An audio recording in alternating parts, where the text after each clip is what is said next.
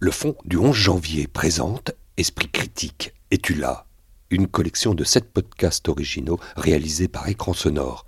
Au micro, Alexandre Hérault. Ce qu'on retiendra de cette journée, c'est d'abord la foule immense, unie, parfois émue et parfois joyeusement bruyante. La spontanéité d'une foule anonyme, le peuple de France dans toute sa diversité s'est levé aujourd'hui. Racisme, préjugés, théorie du complot, antisémitisme, éducation laïcité. Est-ce qu'il ne faudrait pas qu'on fasse quelque chose ensemble? Deuxième épisode. Reconquérir les mots pour faire récit.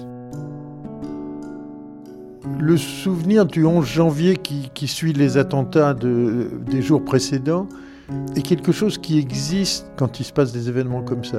Tout d'un coup, il y a une ambiance différente, les gens se regardent différemment. Francis Charon, fondateur du Centre français des fondations, directeur général de la Fondation de France en 2015. Il y a une sorte de regard qui se dit mais il faut qu'on arrive à vivre ensemble. C'est pas possible que des choses comme ça se, se passent dans notre pays. On ressent ça, moi je ressens ça euh, très fortement, euh, parce que j'ai connu les attentats les plus anciens aussi à Paris. Et à, chaque fois, on, se dit mais qu'est-ce qu'on a loupé? Qu'est-ce que qui fait que ça déraille? Euh, on est incapable de maîtriser l'histoire. La manifestation du 11 janvier, c'est- de voir ce, flux immense hein, quand même dans le 11 janvier. C'est 4 millions de personnes qui en France ont défilé, qui sont les plus grosses manifestations qu'il y a eu en France jamais. Et de voir tous ces gens qui sont assez différents les uns des autres, qui savent même pas en fait s'ils pensent tous pareil, qui, qui s'avancent comme ça derrière une grande banderole, derrière des chefs d'État qui viennent de pays différents. Mais derrière eux, qui montrent une certaine solidarité entre les pays, c'est tous ces, millions de personnes qui sont là, ces centaines de milliers à Paris, d'autres dans les autres villes. C'est, de voir arriver ce flux comme ça et de se dire, euh, il y a un moment où il y a une sorte de cohésion nationale, factice, pas factice, solide, pas solide, mais ce moment nous fait penser à, à qu'est-ce qu'est notre pays et comment on vit ensemble. Donc la question qui se pose, c'est qu'est-ce qu'on fait? Non pas qu'est-ce qu'on fait là, mais qu'est-ce qu'on fait désormais? C'est plusieurs choses. C'est par la nature de la Fondation de France qui est, là pour euh, être collée aux problèmes de société, c'est de se dire déjà euh, qu'est-ce qu'on a loupé quoi, pour qu'on en arrive là. La deuxième chose, c'est de se dire est-ce que avec euh, notre modeste institution et avec d'autres, on peut faire quelque chose? Et à ce moment-là, quand les gens de Caritas sont venus nous dire on va faire un quelque chose, le fond du 11 janvier, on a décidé de l'appeler comme ça. Évidemment, on dit banco et on se dit on va rassembler des fondations pour essayer de travailler sur le sujet autour de ça sans savoir ce qu'était le sujet parce que c'est compliqué. Est-ce que c'est le vivre ensemble? Est-ce que c'est la radicalité? Est-ce que c'est la cohésion sociale? Est-ce que c'est comment on vit aujourd'hui dans une société multiculturelle? Donc toutes ces questions, tout d'un coup, on les a sur la table et on décide de se mettre ensemble à une dizaine de fondations. Aujourd'hui, toutes ces questions, c'est une collection de podcasts originaux produite par le Fonds du 11 janvier. Et l'une des premières questions pour euh, ce deuxième numéro, c'est évidemment celle euh, de la parole. La thématique d'aujourd'hui, Francis Charon, c'est se raconter pour s'interroger. Il faut se réapproprier cette parole, son histoire. C'est en fait le problème fondamental. On s'est déjà aperçu que entre 10 organisations, fondations importantes qui étaient autour de la table, créer un langage commun, un imaginaire commun et un projet commun est quelque chose d'extraordinairement difficile parce que chacun a ses mots, chacun a sa vision euh, du monde, de l'organisation, etc. Et en fait, on a, vite compris que, la question qui était à traiter, c'était de repartir, mais très jeune, pour les plus jeunes possibles, de repartir de la parole. Qu'est-ce que voulaient dire des événements?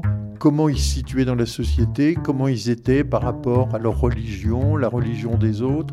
Mais pour ça, il faut des mots et on sait qu'aujourd'hui, l'appauvrissement du langage entraîne de la radicalité, mais pas seulement religieuse, de la radicalité euh, qui amène de la violence parce que quand on n'a pas assez de mots à sa disposition, on n'a ni les moyens d'expression, ni les moyens de réflexion, ni les moyens de se projeter dans un autre univers.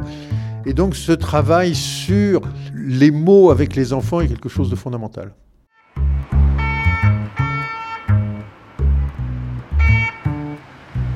On quitte les bureaux de Francis Charon pour nous rendre dans les locaux de la ZEP, la zone d'expression prioritaire, dans le 18e arrondissement parisien, où nous attendent ses deux fondateurs, Édouard Zambeau et Emmanuel Vaillant.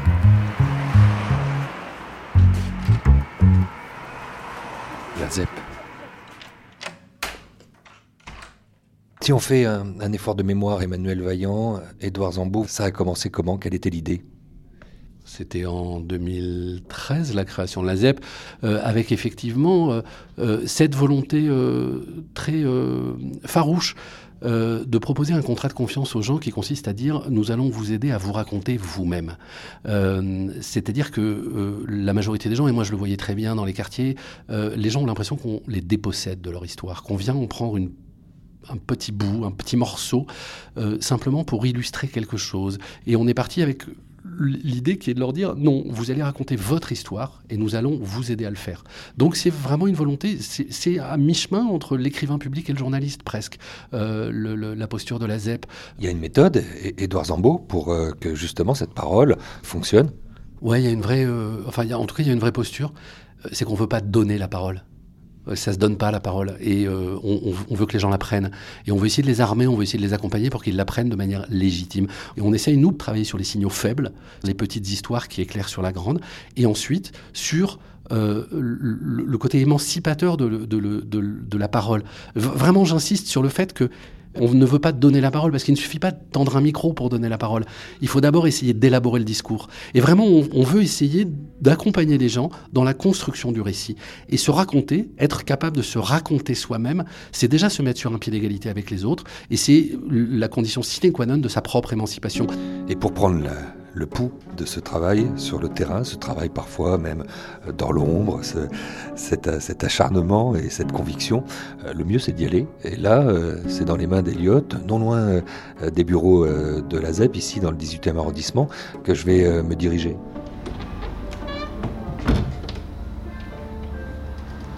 Bonjour. Je vais prendre un petit café, j'ai rendez-vous là.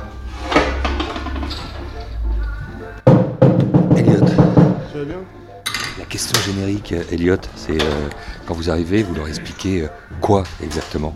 La première fois, on leur explique déjà bah, notre démarche, ce que c'est la ZEP, ce que ça veut dire se raconter, ce que ça veut dire un témoignage, et surtout pourquoi leurs histoires ont du sens, pourquoi leurs histoires sont importantes. Parce que de prime abord, ils sont un peu perturbés par le fait de devoir se raconter. Dans le détail, il y a des inconnus, donc euh, c'est d'abord de la prise de confiance, de l'échange sur l'intérêt de la démarche, et ensuite on va aller dans le fond creuser sur, euh, bah, voilà, sur des histoires qui font sens. Il faut y aller. Il faut y aller.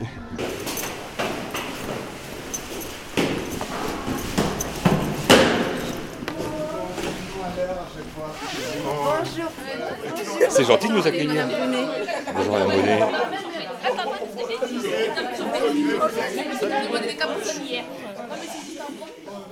Ce que je vous propose, c'est que vous vous mettiez sur les ordis où vous étiez. Et le temps qu'il s'allume, on va faire un exercice. Qui était pas là Madame Brunet, je peux prendre votre ordinateur s'il vous plaît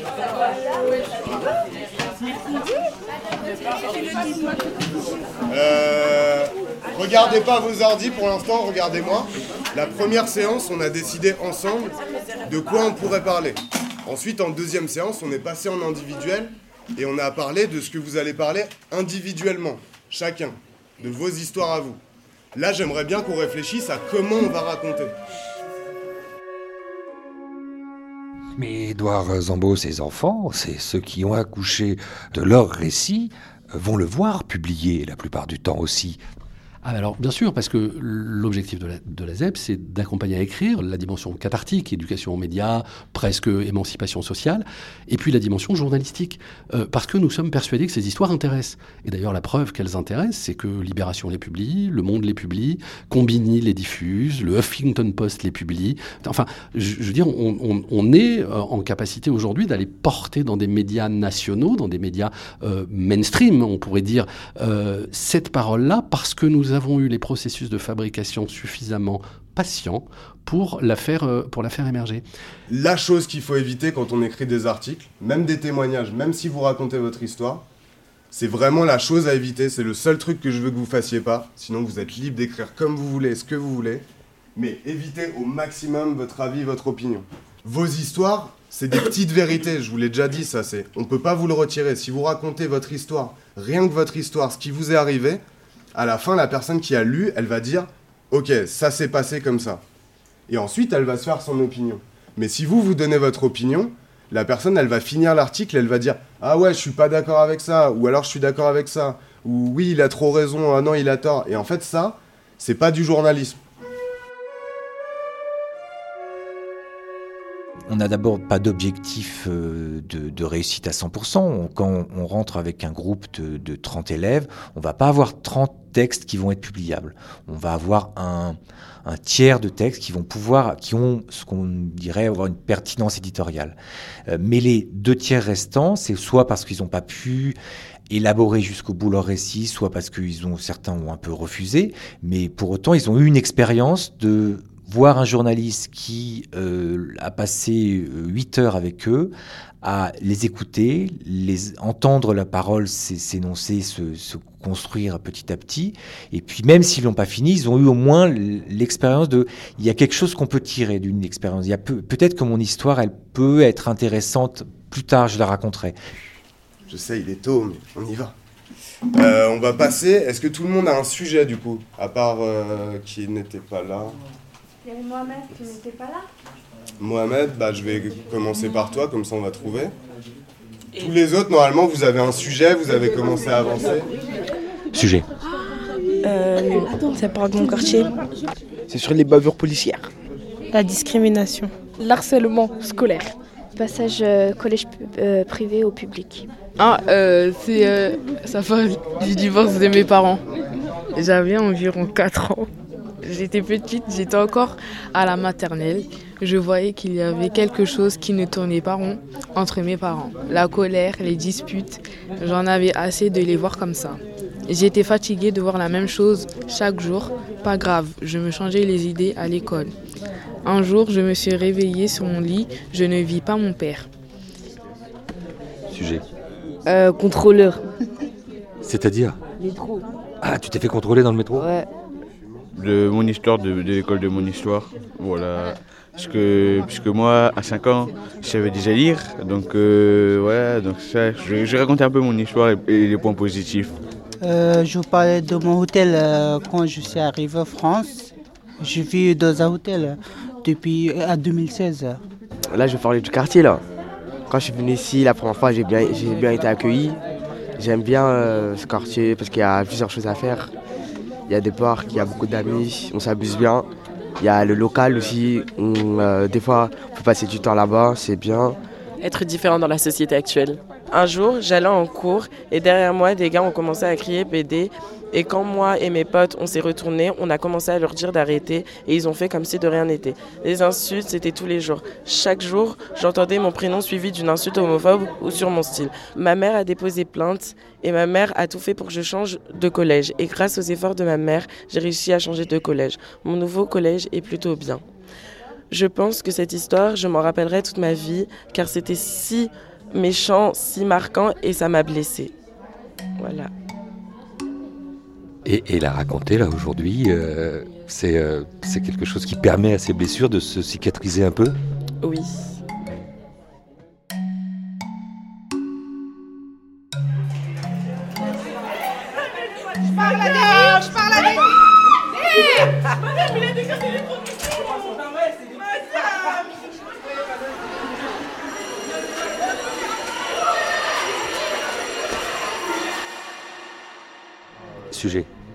Bonjour, je m'appelle Darel Seki, élève en 3ème 1.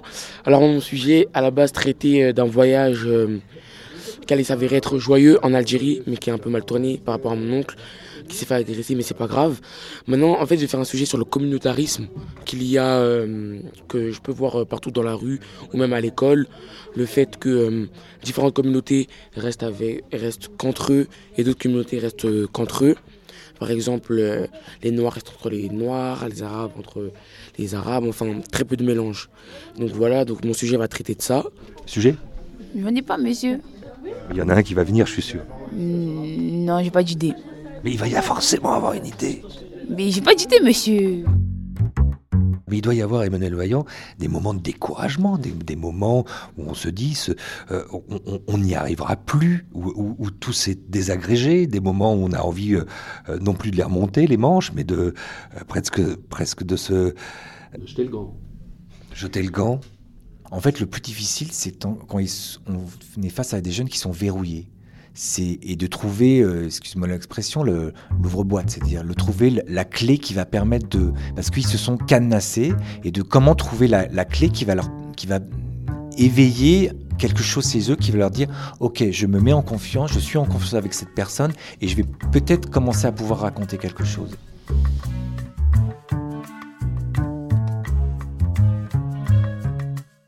Madame, je dis ça, euh, Delphine Brunet, professeur de français, c'est intéressant de les voir euh, se plonger dans leur, euh, non pas dans le récit des autres, ceux que vous pouvez leur donner à lire avec les programmes, mais dans leur propre histoire.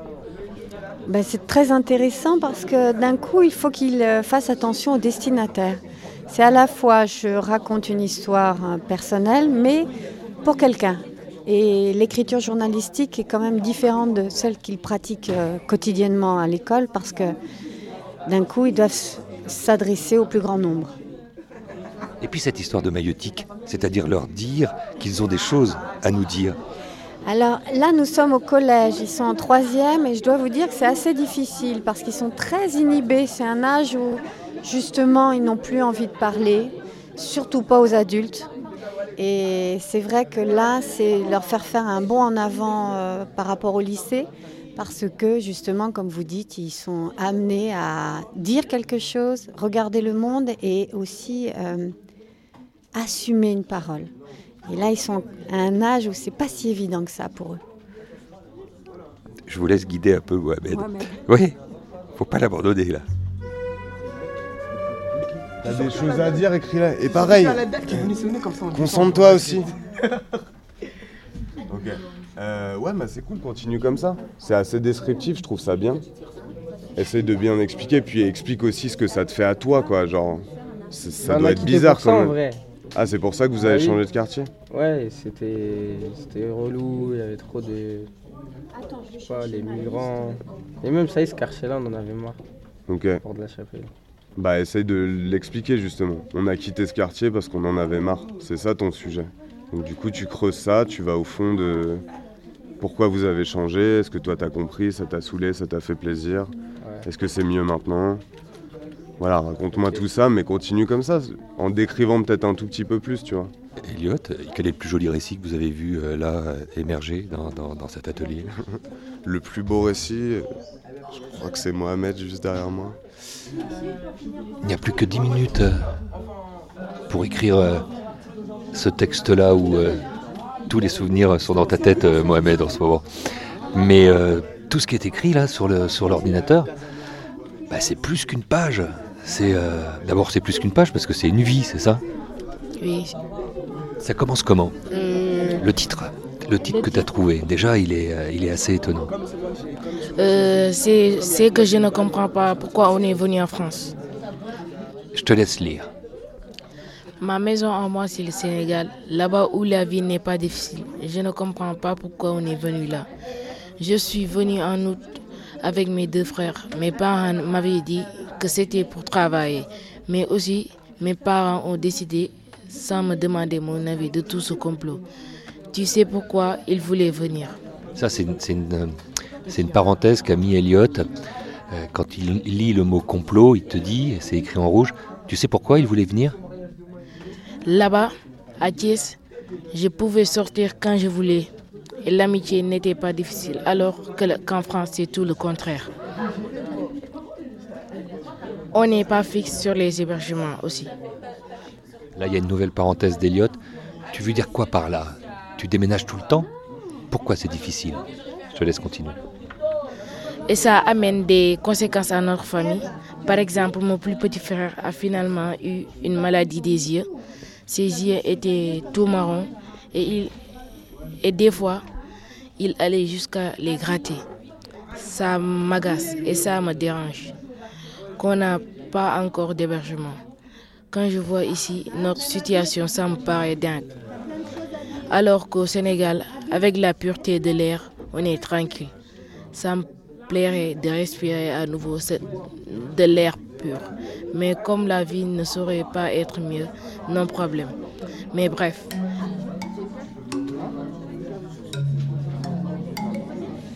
Est-ce que tu crois que ça va servir à quelque chose? Comme ça, de les écrire, ces histoires-là que tu as sur le cœur, et de te raconter? Ça me console.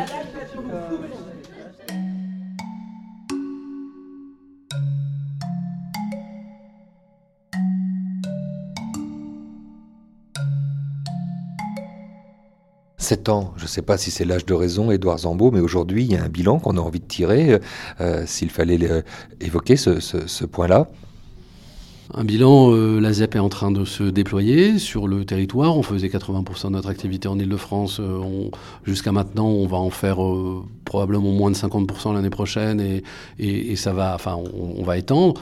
On a fait 600 ateliers l'année dernière. On peut, enfin, si, si c'est un bilan chiffré, il est, il est incroyable euh, par rapport à ce qu'on imaginait euh, quand on a créé cette association sur un coin de bureau, parce qu'on on, l'a créé, euh, euh j'irais, sur nos heures perdues. et puis c'est devenu une activité pleine avec des salariés, une équipe, une reconnaissance, etc.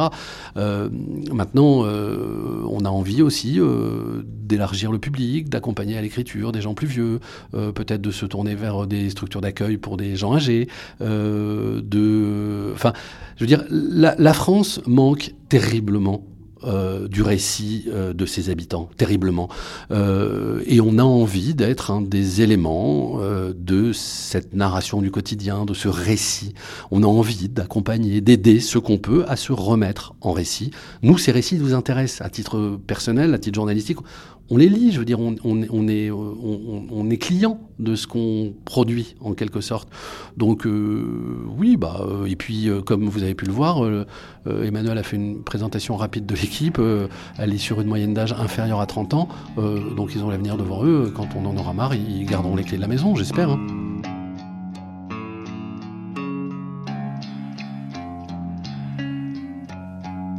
Esprit critique, es-tu là? Deuxième épisode. Reconquérir les mots pour faire récit. Seconde partie, second mouvement, avec le théâtre La Cité. Départ pour Marseille.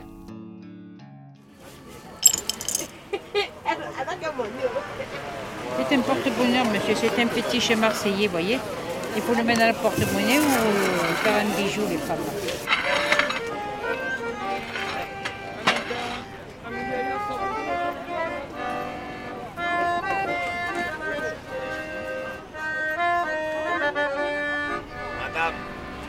Marseille, il y a la Canebière, quand on la descend, il y a le Vieux-Port, il y a le théâtre La Criée. Je dis ça parce qu'au Vieux-Port, on voit encore euh, les poissons à la Criée parfois. Puis un peu plus haut, il y a le théâtre euh, La Cité. Oui, bonjour. Michel André, comment ça a commencé? Ah ben, Ça a commencé parce que je, je travaillais euh, à la scène nationale du Merlan dans les quartiers nord de Marseille. Et puis euh, j'étais sur un projet où il y avait une vingtaine de non-professionnels. C'était très difficile de regrouper tous ces gens qui venaient de plein de quartiers, qui avaient du mal d'un quartier à l'autre dans les quartiers nord à, se rassembler. Et, un beau jour, en passant de, dans cette rue, rue Edmond-Rostand, il y avait ce, lieu à louer. Pour nous, c'était aussi euh, un lieu idéal parce qu'on n'est pas loin de la place Castellane ici. Et les moyens de transport sont beaucoup plus, beaucoup plus faciles pour nous relier entre les quartiers nord et le centre-ville, et que j'avais dans l'idée de travailler non pas forcément dans les quartiers nord, mais d'organiser une synergie entre les quartiers périphériques et le centre-ville, un aller-retour, qu'on puisse y travailler, mais que les gens puissent aussi venir euh, en centre-ville euh, pour faire du théâtre. Mais c'est pas n'importe quel théâtre, puisqu'est est né ce projet des écritures euh, du réel, qui est une façon, Michel André, que vous avez eu comme un impératif de faire venir la vie sur les planches. Ben, oui, ça s'est fait progressivement, mais cette idée aussi de, de pouvoir inclure dans un spectacle la société civile, euh, elle nous apporte euh, énormément. Et c'est un peu cette idée de ce théâtre de la relation, ou ce qui nous rapproche, euh, ou ce qui nous éloigne, comment on peut s'interroger là-dessus.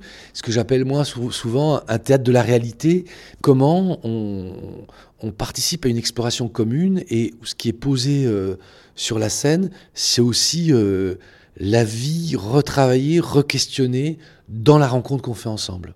Il y a un projet qui est né, euh, qui intéresse beaucoup le fond du, du 11 janvier aussi, qu'il a soutenu. C'est ce projet de, que vous avez baptisé Jeune à vif, Jeune en devenir. Ben oui, c'est une longue rencontre avec euh, Selman Reda, euh, qui a déjà participé à mon spectacle précédent, euh, qui s'appelait Tout Burn or Not, qui était sur la question du burn-out et de la sidération dans le monde du travail. À l'époque, il était urbaniste. Et de fil en aiguille, on est devenus amis. Et puis un jour, il m'a raconté son histoire. Et c'est en partant de son histoire autobiographique que du coup me vient l'idée de lui faire rencontrer Rachid Benzine, que j'ai invité dans une conférence au MUSEM.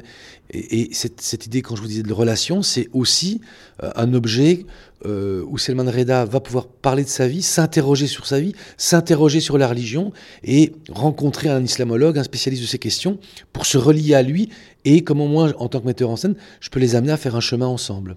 Ça veut dire qu'il y a des ateliers, ça veut dire qu'il y, a y a un laboratoire ici. D'ailleurs, ce mot laboratoire, vous le revendiquez, euh, Michel André ben, Constamment, c'est-à-dire qu'on essaye de d'aller vers la complexité des choses.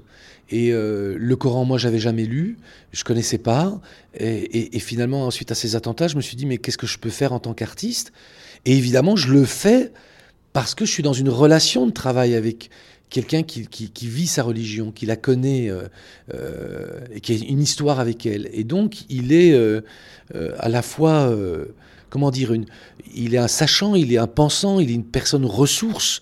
Euh, et c'est notre voyage dans ce qu'on va dire sur scène, dans ce qu'il va dire, dans ce que, moi je vais l'amener à travailler sur l'idée d'un théâtre d'objets, de retourner dans le désert du 7e siècle, puisque Rachid nous a dit le Coran, ça s'adresse d'abord à des, des, bédouins qui vivaient au 7e siècle dans la péninsule arabique, et c'est ce voyage qu'on va faire ensemble. Prochain arrêt, Lunel,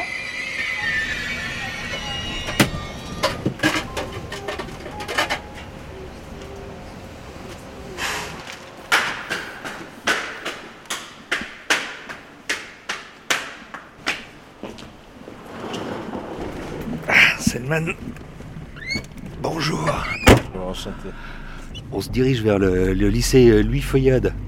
Nous, on part, grâce à vous, Selman, sur, euh, sur une pièce. Ne laisse personne te voler les mots. Et on part dans l'histoire et dans l'anthropologie euh, du Coran, c'est-à-dire euh, au moment de son apparition au 7e siècle dans le désert d'Arabie occidentale.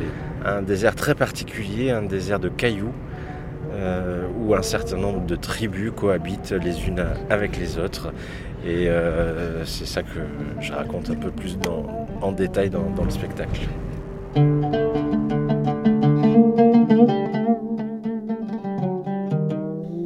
Et cela commence ainsi. Euh, je ne me suis pas présenté. Bonjour à tous. Je m'appelle Selman Reda. Moi, je suis arrivé en France à l'âge de 4 ans. Je viens du Maroc. Euh, je ne sais pas si certains connaissent le Maroc. Euh, Je viens du Rif, euh, une région qu'on appelle le Rif. C'est une région de vieilles montagnes au nord du Maroc. C'est des montagnes qui meurent, qui ne grandissent plus. Pas comme les Alpes ou les Pyrénées, qui elles sont des montagnes qui continuent de s'élever et qui finissent comme ça en pic. Non, le Rif, ce sont plutôt des montagnes en rondeur, parce qu'elles tombent. Par endroits, euh, tu peux même attraper un bout de montagne. Tu peux décrocher un morceau de pierre de la roche. Et si tu la serres comme ça dans tes mains, ça s'effrite en mille morceaux tellement c'est vieux. C'est de là-bas que mon père est parti un jour euh, pour venir travailler en France euh, dans les vignes. Il était ouvrier viticole. Et un beau jour, il a décidé de faire venir sa famille. Ma mère, ma petite sœur qui venait à peine de naître, et moi. J'avais 4 ans.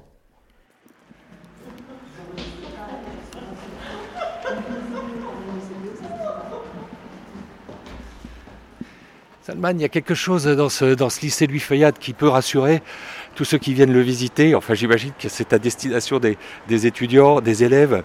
C'est la déclaration des droits de l'homme et du citoyen qui s'affiche là sur le mur. Ah ça c'est une bonne idée, ça commence bien. Ah, c'est un texte euh, fondamental je trouve, euh, qu'on a tendance à, à oublier un peu parfois, à oublier un peu euh, d'où il venait, pourquoi il était là, qu'est-ce qui signifiait pour les gens, qu'est-ce qui, qu'est-ce, quelles promesses ont été faites à l'époque et quelles promesses on a peut-être oubliées aujourd'hui. Oui, mais c'est dans, cette, dans ce catéchisme-là républicain que l'on est euh, bien tanké, et justement avec quelque chose d'intéressant, c'est que par votre biais, par ce spectacle à destination, cette adresse à destination des jeunes, on peut arriver, dans ce temple de la laïcité, à parler religion. Peut-être ce que les profs ont, ont de temps en temps euh, du mal à faire.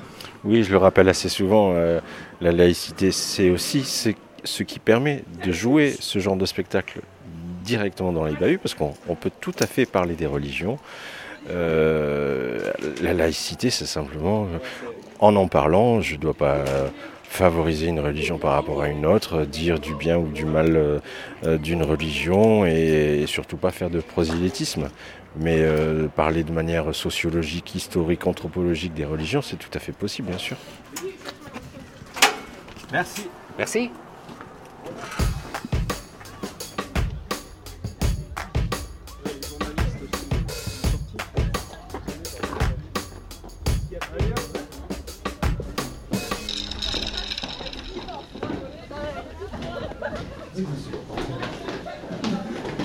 Avez une petite idée de ce que vous allez voir Euh, non, je sais pas. moi.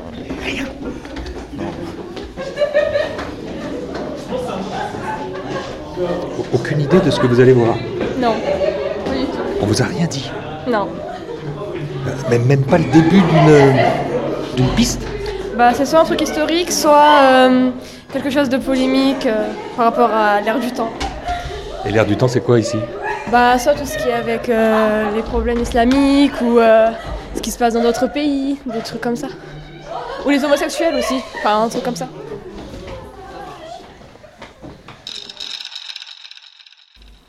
Et puis un jour, tout a changé. Aujourd'hui, j'ai 40 ans. Et 40 ans, c'est un âge qui vous permet d'avoir vu déjà pas mal de choses. Moi, j'ai vu la religion changer à l'intérieur de ma famille. Un jour, mon père vient me voir pour me dire Tu sais, mon fils, un père musulman doit apprendre la religion à ses enfants. Quand son fils a 7 ans, le père doit lui apprendre gentiment, par l'incitation. Quand son fils a 10 ans, le père peut être plus sévère et il peut le frapper s'il le mérite. Et toi, mon fils, aujourd'hui, tu as déjà 12 ans. Alors tu as intérêt à m'écouter. Tu vas faire ce que je te demande de faire. À partir de ce jour-là, j'ai appris l'arabe pour pouvoir lire le Coran. J'ai appris des sourates du Coran par cœur pour faire les prières. J'ai appris à faire les prières, à faire les cinq prières par jour, à faire les prières à l'heure. Parce que mon père me disait, une prière en retard, même de deux minutes, c'est 70 ans d'enfer. Et le mieux après, c'est d'aller faire ses prières à la mosquée. Alors parfois, je devais m'échapper du collège euh, entre midi et deux pour aller faire ma prière du vendredi à la mosquée. Papa, papa, euh, les profs, ils aiment pas que je sorte. et- Ne les écoute pas. Eux ne connaissent pas le chemin du paradis. Euh, très rapidement après ça, tout le temps libre qui me restait après l'école, le soir, les mercredis, les week-ends, les vacances, eh bien, je devais désormais le passer à apprendre la religion et le Coran. Tout le temps, tout le temps, tout le temps. Euh, M'inscrire dans un club de foot euh, ou simplement jouer avec des amis, c'était pas possible. Et puis surtout, euh, interdiction de regarder la télévision, interdiction d'écouter de la musique, interdiction d'avoir des copains qui n'étaient pas musulmans. Alors Jérémy, ciao Moi, très vite, j'ai trouvé ça un petit peu difficile, et voire même étouffant. J'ai commencé à écouter de moins en moins et à faire des bêtises.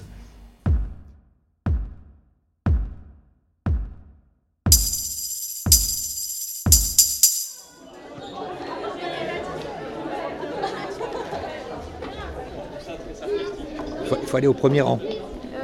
On va se mettre derrière. Vincent Lepoint, je suis proviseur du lycée. Alors, quand un proviseur accueille comme ça une troupe comme celle de, de Selma Reda, c'est qu'il attend euh, avec Selman Reda que quelque chose se passe ou quelque Toujours, chose se transmette. toujours. Absolument.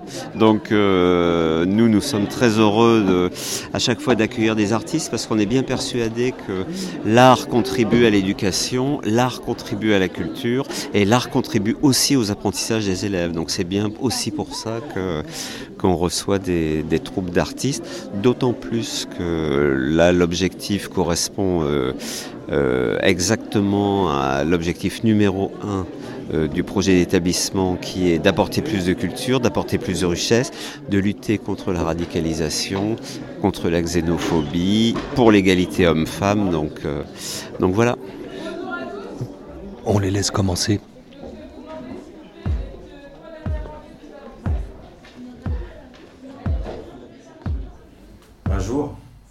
16 ans, Je rentre à la maison, bizarrement mon père est déjà là, et tout de suite il me dit C'est toi qui as pris l'argent dans l'armoire? Euh, Papa, j'ai pas d'argent de poche, et avec les copains on voulait. C'est toi, oui ou non? Oui, c'est moi. Tu vois la porte là derrière toi? Tu l'ouvres, tu sors, et tu la refermes pour la dernière fois. Tu veux pas être un bon musulman? T'es plus mon fils. Dégage.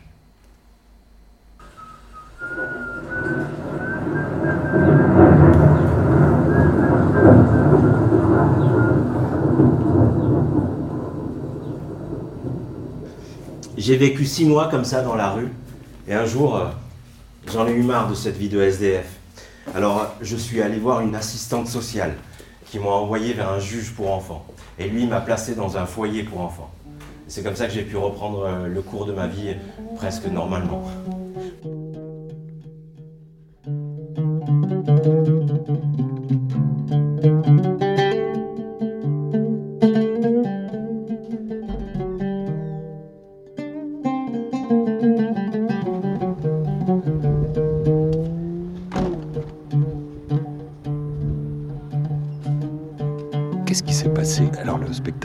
Commence ainsi, mais peut-être vous pouvez nous le confesser. Je sais pas si c'est le bon mot. Mon père est devenu euh, très rigide. Et un jour, il m'a dit euh, Mon fils, t'es plus mon fils, donc tu dégages, tu prends la porte. Qu'est-ce qui s'était passé pour qu'il vous dise ceci? Il a rencontré de mauvaises personnes.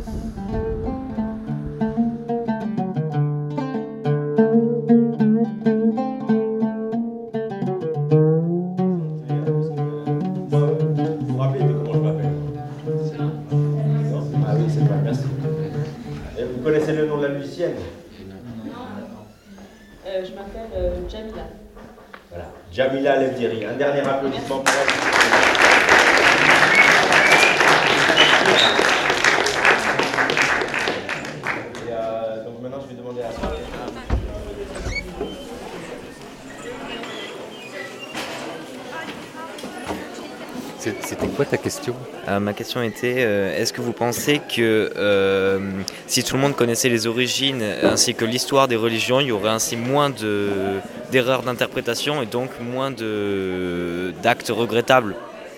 Lire, c'est déjà interpréter. Alors forcément, les vieux textes, les textes sacrés par exemple, qui ont plusieurs siècles, à ch- chaque époque, on va les réinterpréter. Des fois, c'est des, c'est des gens qui, pour des raisons politiques, vont l'interpréter dans le sens qui va euh, pour eux, c'est-à-dire de défendre quelque chose, et, parfois ça peut aller jusqu'à beaucoup de violence. Mais évidemment que euh, la majorité, quand même, elle cherche à vivre en paix avec les gens et que les réinterprétations qu'on fait à chaque fois, elles vont plutôt aller dans le sens pacifique dans toutes les religions.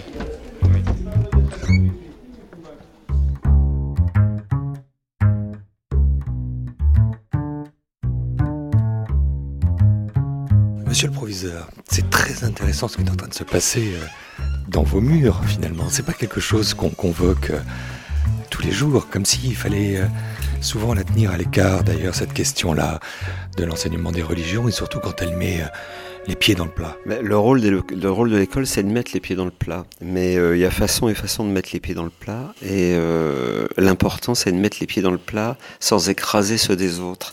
Et je crois que le spectacle le fait très bien. Euh, c'est un spectacle assez magnifique euh, qui permet aux élèves, même lorsqu'ils ont des choses à dire, qui leur laisse la parole derrière et qui leur laisse la parole libre derrière. Et on le voit bien puisque certains participent, posent des questions et euh, le spectacle n'a pas tué leur envie de débattre. Et euh, j'ai envie de dire que euh, c'est l'aboutissement euh, de ce qu'on recherche à l'école. C'est euh, de la culture, oui, mais d'abord au service de l'esprit critique. Et là, on est en train de, de réaliser ça.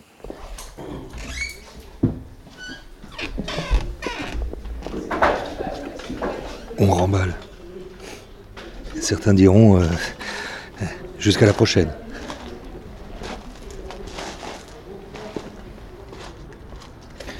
C'est en marchant sur ces graviers euh, Salman Reda que j'ai l'impression qu'on est euh, dans une traversée du désert. Des fois, on se sent euh, certainement un peu épuisé à la fin d'un spectacle comme ça, où on a évidemment tout donné. C'est l'art de la pédagogie érigée en spectacle. Oui, c'est sûr. En tout cas, moi, je le prends comme une, grosse responsabilité en réalité. Tu l'as vu, il y, il y a tout le temps euh, des jeunes qui, euh, à la fin, à la toute fin, tout le monde s'en va. Il y a toujours des jeunes qui restent et qui ont euh, des questions plus vraiment très concrètes qui les concernent directement.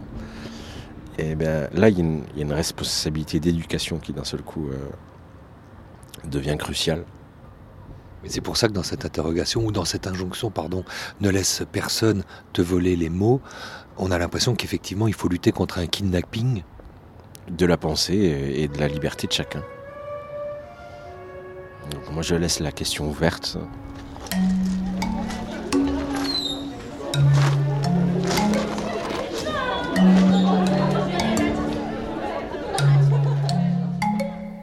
Reconquérir les mots pour faire récit. Fin du deuxième épisode de la collection de podcasts originaux produite par le Fonds du 11 janvier, Esprit critique. Es-tu là?